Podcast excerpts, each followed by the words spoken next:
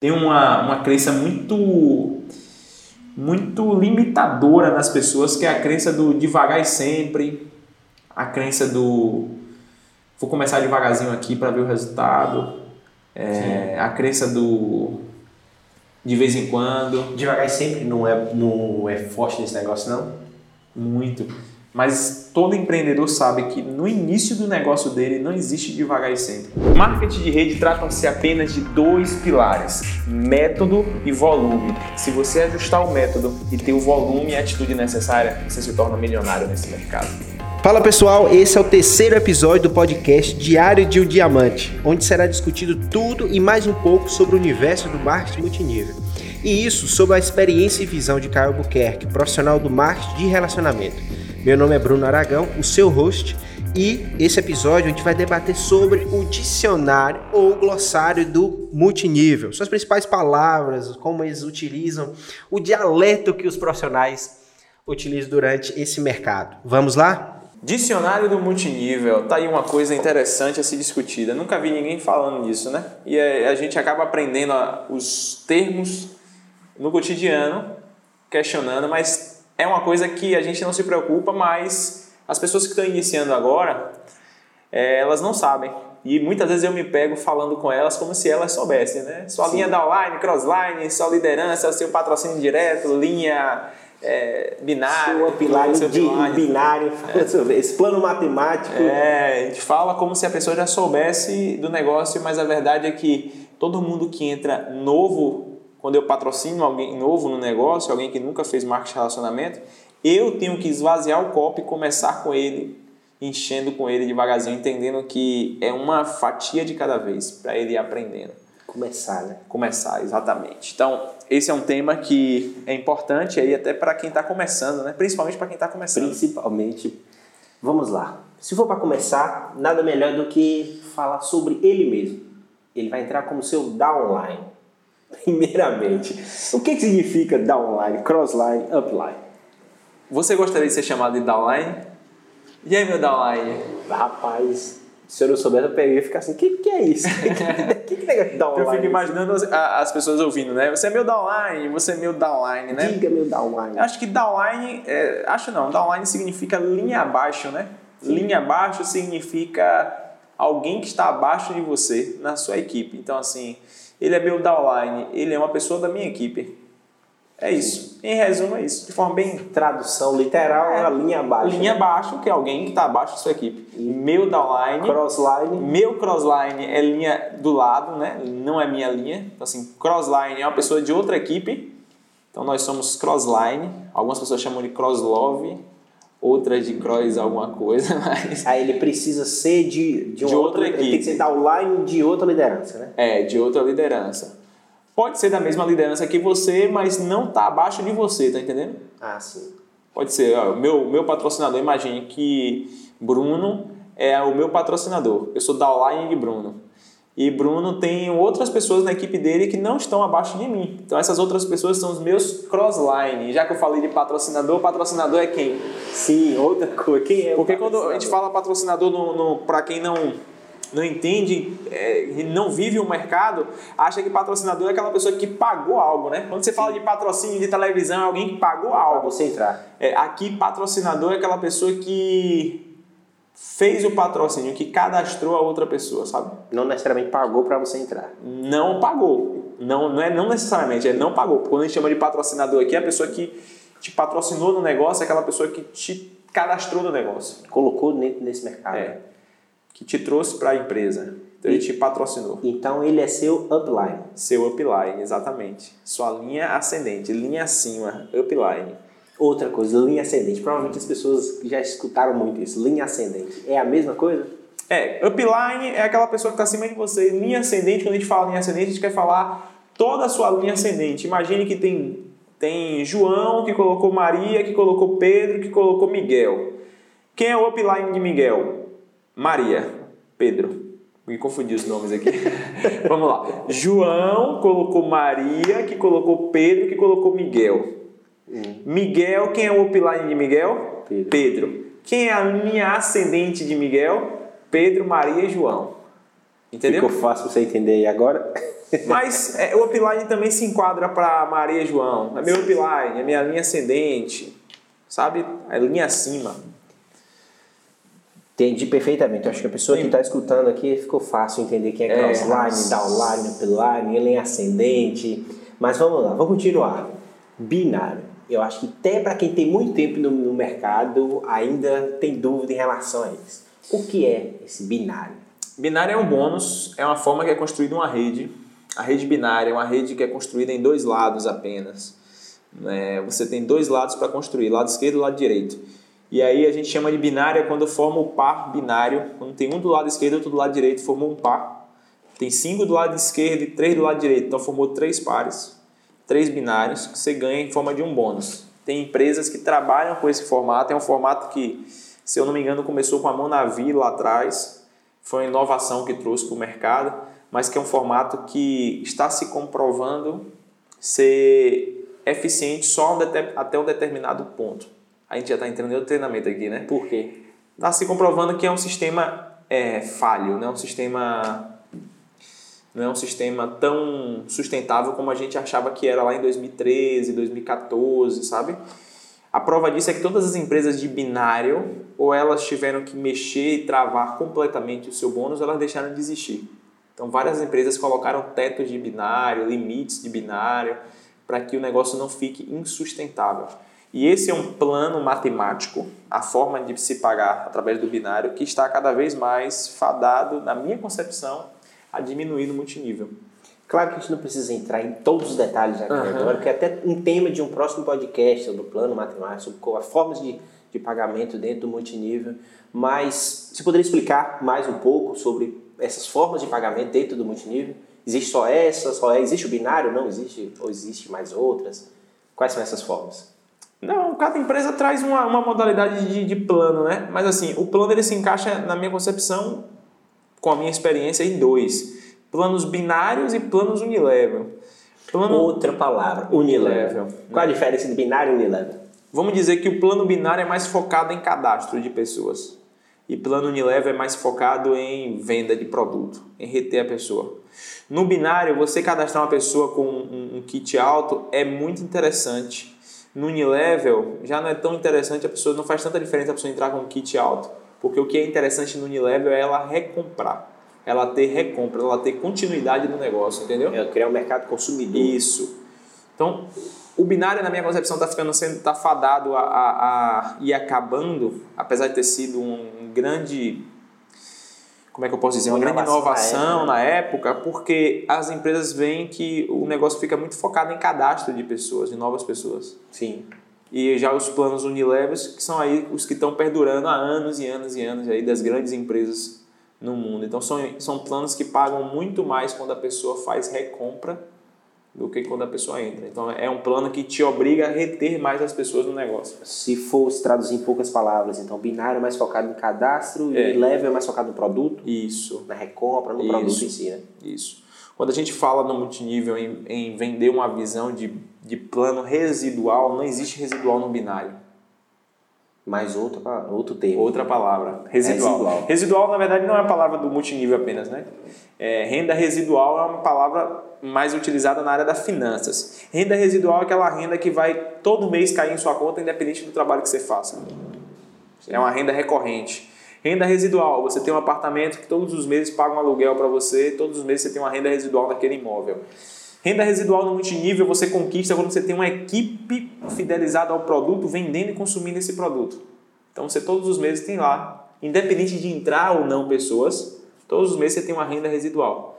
No binário não, precisa entrar pessoas, senão você não tem uma renda residual. Senão você não tem uma renda, né? Acho que tem um tema legal para a gente poder discutir mais a fundo, né? Como desenvolver esse, essa renda residual, né? Não só dentro do multinível, mas entre outras áreas. Você até fez um treinamento sobre o livro Pai, Pai Pobre, que ele aborda bastante isso, né? É, na verdade, o marketing relacionamento abre a mente das pessoas muito para isso, né?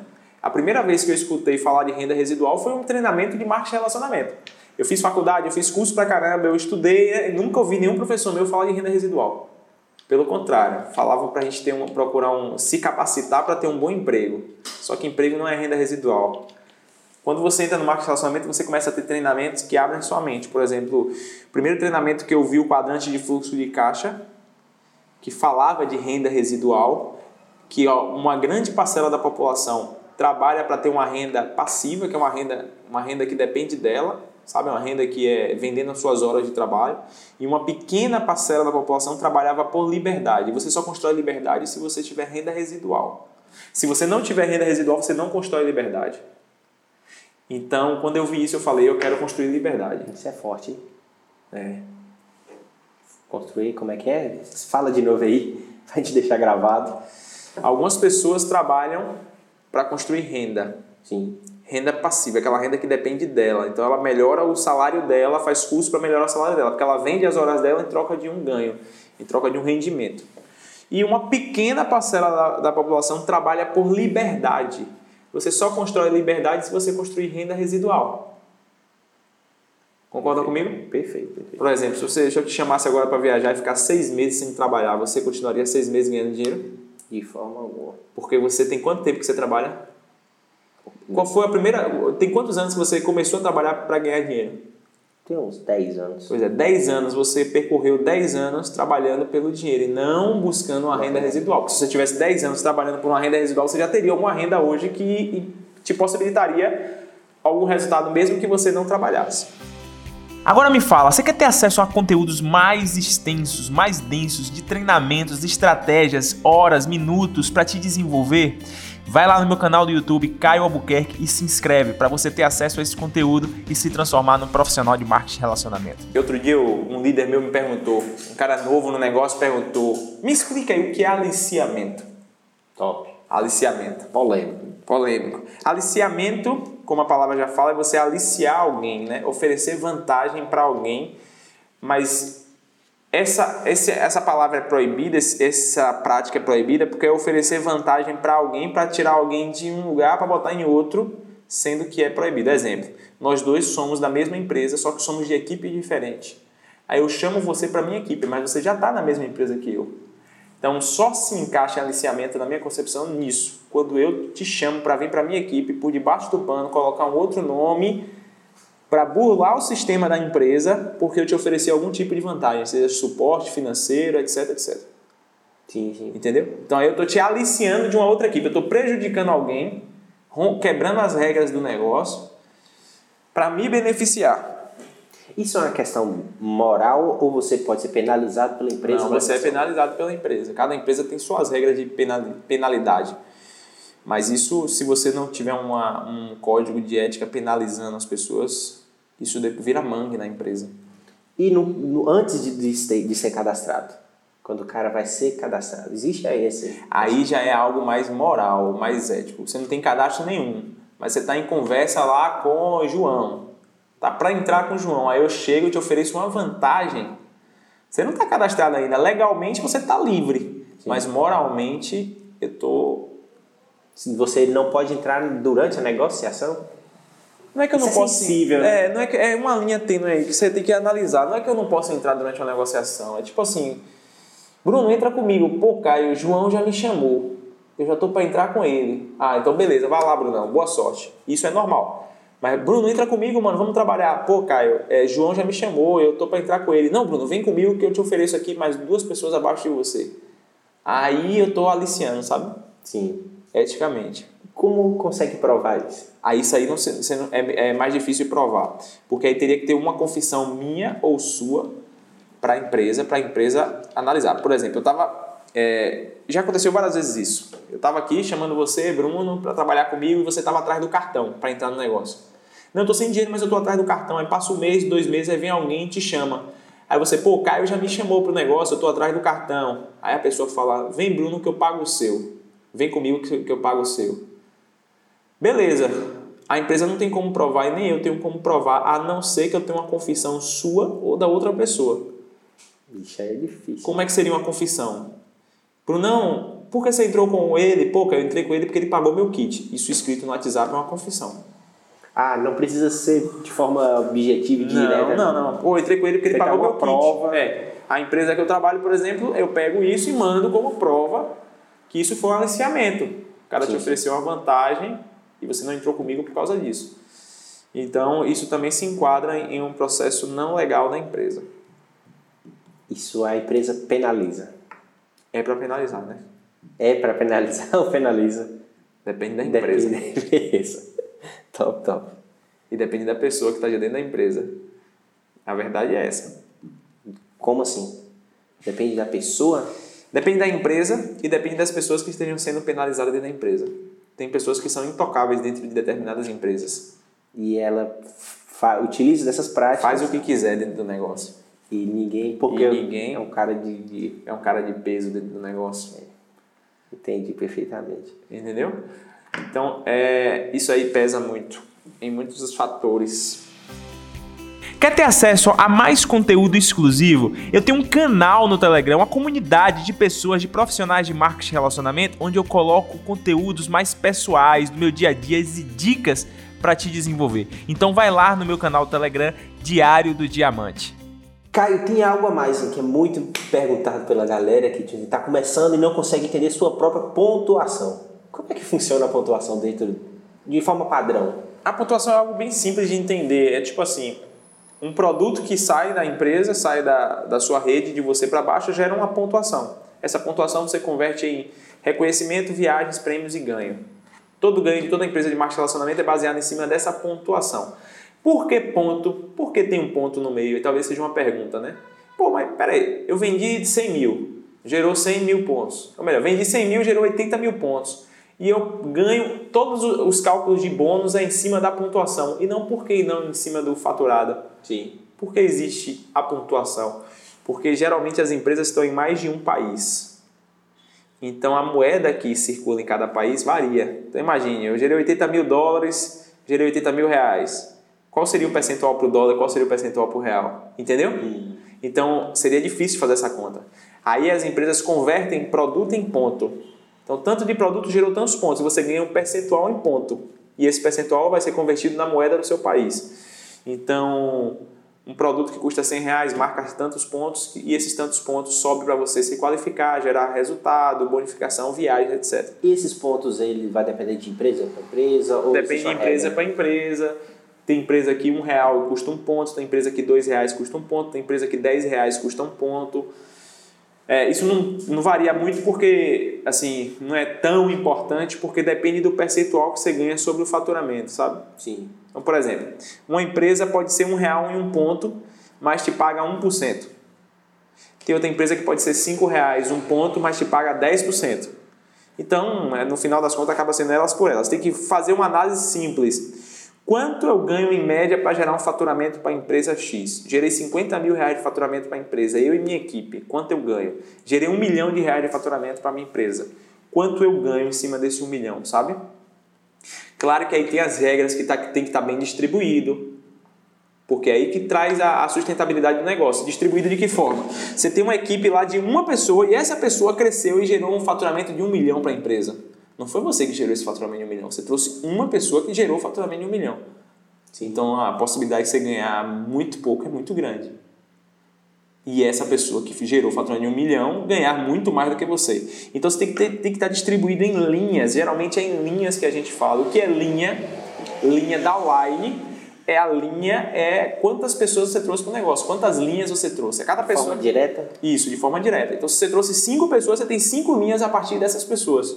Geralmente é assim de 5, aí 3, 2, e aí aquele faturamento tem que ser bem calculado e bem ajustado de acordo com as linhas, porque se uma linha tiver muito grande e as outras pequenas, existe uma PML, existe um volume máximo por linha que geralmente as empresas travam, entendeu? Justamente para trazer meritocracia para o negócio, porque senão seria fácil. Eu trouxe Bob e Bruno aqui, Bob é um cara que trabalhou para caramba, eu fiquei de braço cruzado só olhando então não é justo eu ganhar um percentual grande de um trabalho de uma pessoa.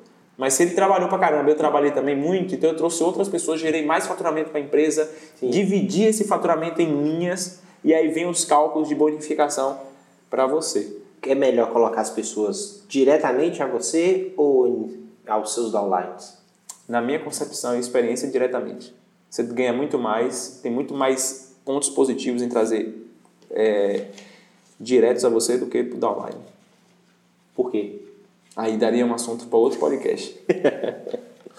Resume aí, resume só um pouquinho. Por que, que você acha que é melhor? Nem precisa aprofundar tanto. Eu acho que é melhor porque. É... E vamos, vamos fazer uma analogia. Sim. É, é melhor você dar o peixe ou dar a vara e ensinar o cara a pescar? Ensinar o cara a pescar. Melhor, não é? Sim. Então, é dessa, na minha concepção é isso. Quando você faz esse trabalho pela pessoa, você traz alguém que não conhece a pessoa, você conecta abaixo. Ah, mas você está ajudando sua equipe. Na minha concepção, na, quando você coloca na balança, na minha visão, você está mais atrapalhando do que ajudando. Na minha concepção. Ah, então dou estratégia para a equipe. É, na minha concepção. É, eu acho que você ajuda a sua equipe e você crescendo. Porque é a melhor maneira de ajudar a sua equipe, treine eles e cresça. Forte esse aí. Fala, fala de novo aí para ir fazer um. Você só consegue treinar alguém, por exemplo. Né? Dando exemplo do que você vivenciou, não é lendo um livro e treinando as pessoas. Então treine o seu time e cresça. Resultado, Resultado ensina porque muito. ensina demais. Porque aí o cara quer crescer atrás. Sim, sim. E a quantidade de linhas que é possível fazer dentro dessa pontuação? Você fazer muitos diretos, quanto mais diretos você faz, mais você ganha. Os grandes, os grandes líderes desse mercado têm muito. Diretos, né? É. O objetivo é colocar o máximo de diretos possível, que é ele. Tem... E como é que funciona, por exemplo? Você tem 200 linhas assim, você continua recebendo alguma porcentagem até? Sim. Vai subindo até o seu nível ou não? Então, tipo assim, é como se fosse todo mundo tá ganhando, então? Não, não. Você fala 200 pessoas uma abaixo da outra? Sim. Não, não. Tem um aí limite? tem cálculos que aí depende do nível, depende da, da geração, depende de muita coisa. Porque tem que ser um cálculo sustentável, né? Sim. Imagina, uma pessoa tá lá embaixo na sua... Tem 200 pessoas entre você e ela. Ela vende um produto de 50 reais. Como é que ela paga 200 pessoas? Seria um centavo para cada uma? Entendeu? Sim. Então, geralmente, não é todo mundo que ganha, não. Aí vem do plano matemático da empresa. Ah, então isso vai variar de é. acordo com, com o plano da empresa, né? Mas não tem uma regra. Não, depende da empresa. Agora eu quero te pedir uma coisa, tira o print aqui do podcast e me marca lá nos stories do Instagram, que eu quero saber os profissionais de marketing e relacionamento que estão escutando esse podcast. E outro, faturamento. Destrinche aí para a galera. Como é, que, como é que ele vai saber quanto ele vai ganhar pelo faturamento que ele gerou para a empresa? Como é que isso funciona? É, o líder de marketing de rede é aquele cara que traz um faturamento para a empresa, né? Então, é uma relação que você tem que entender que a base começa com um faturamento e quanto maior o time, menor esse percentual vai, vai levando. Então, por exemplo, o cara que está ali nos três primeiros níveis da empresa, na minha visão, ele tem que ganhar de 10 a 20% do que ele gera de faturamento para a empresa em média de 10 a 20%. Os três primeiros níveis? É, geralmente ali na base, os três primeiros níveis de 10 a 20%. Aí depois vai subindo, esse, esse percentual vai diminuindo até uns 3, 5%, entendeu? Então, quanto mais alto ele está, menos. Menos ele ganha do time geral, do, do volume de faturamento. Que é uma questão de lógica, né? Sim. Tem várias pessoas abaixo dele ganhando aquele, aquele valor. Então vai diminuindo dele, mas ele vai ganhando em escala. Então basicamente é isso.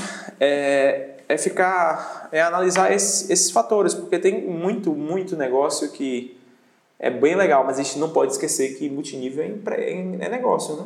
Sim. É, é, é, é, resultado.